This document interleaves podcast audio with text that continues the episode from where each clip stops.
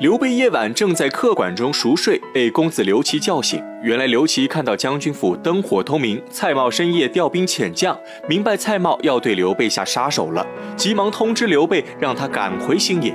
等蔡瑁率领手下赶到客馆时，刘备已经跑路。蔡瑁看着刘备的床铺，突然心生一计。此时刘表刚好赶到客馆，问蔡瑁带这么多兵想干什么？蔡瑁撒谎称自己听说刘备二更天逃出客馆，担心刘备的安危，才带人过来查看。刘表和蔡瑁一起进入刘备房间，在墙上却发现一首反诗。蔡瑁立刻诬陷刘备有反心，想要夺取荆州。刘表信以为真，决定要除掉刘备。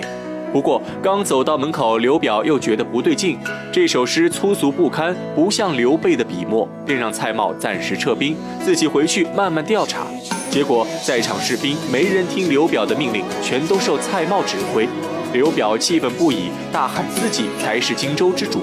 蔡瑁慌忙下令撤退。次日，蔡瑁向姐姐蔡氏汇报情况，蔡氏说刘表已经开始怀疑他们了。昨晚回府后大骂荆州城里有奸贼，还被蔡瑁气得旧病复发，卧床不起。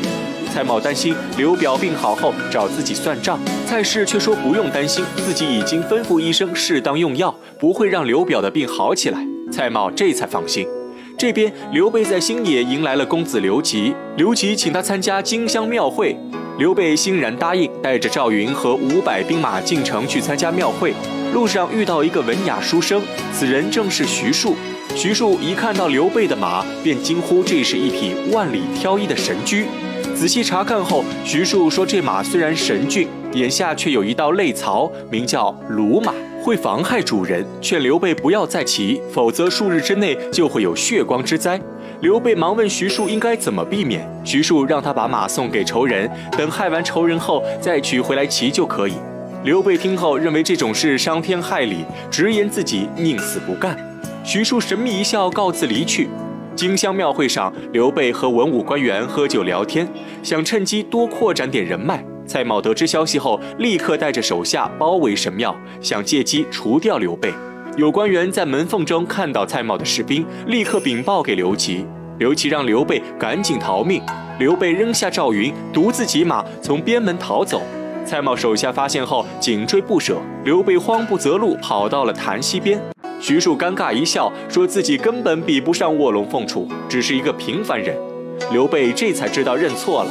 但听徐庶说话，只用两天就能看透刘表为人。他觉得徐庶也是个能人异士，想要趁机多拉拢一下。于是三人便围坐在一起聊天。刚聊没几句，刘备抓住机会跪倒在地，恳求徐庶当自己的军师。徐庶婉言推辞，刘备却再磕一头，徐庶还是推辞。旁边的水镜都看不下去了，劝说徐庶答应刘备。徐庶看出刘备是真心想请自己，考虑片刻后决定追随刘备，双方皆大欢喜。正在此时，赵云带着兵马也赶来了，护送着刘备和徐庶返回新野。回到新野后，刘备召集众人议事，徐庶分析天下局势，判断出曹操应该会在明年开春攻打荆州，让赵云和关羽各领一队兵马驻扎在城外。赵云为实，关羽为虚，与星野成犄角之势。又让孙乾迷方招兵买马，准备明年大战。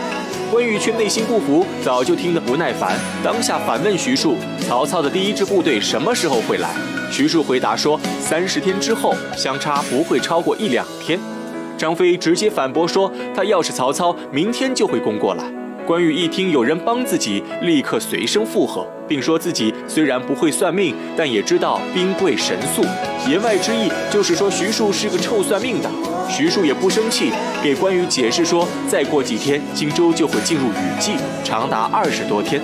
曹操要想攻打荆州，只能在雨季过后。”关羽这才知道自己考虑不周，但心中仍然不服。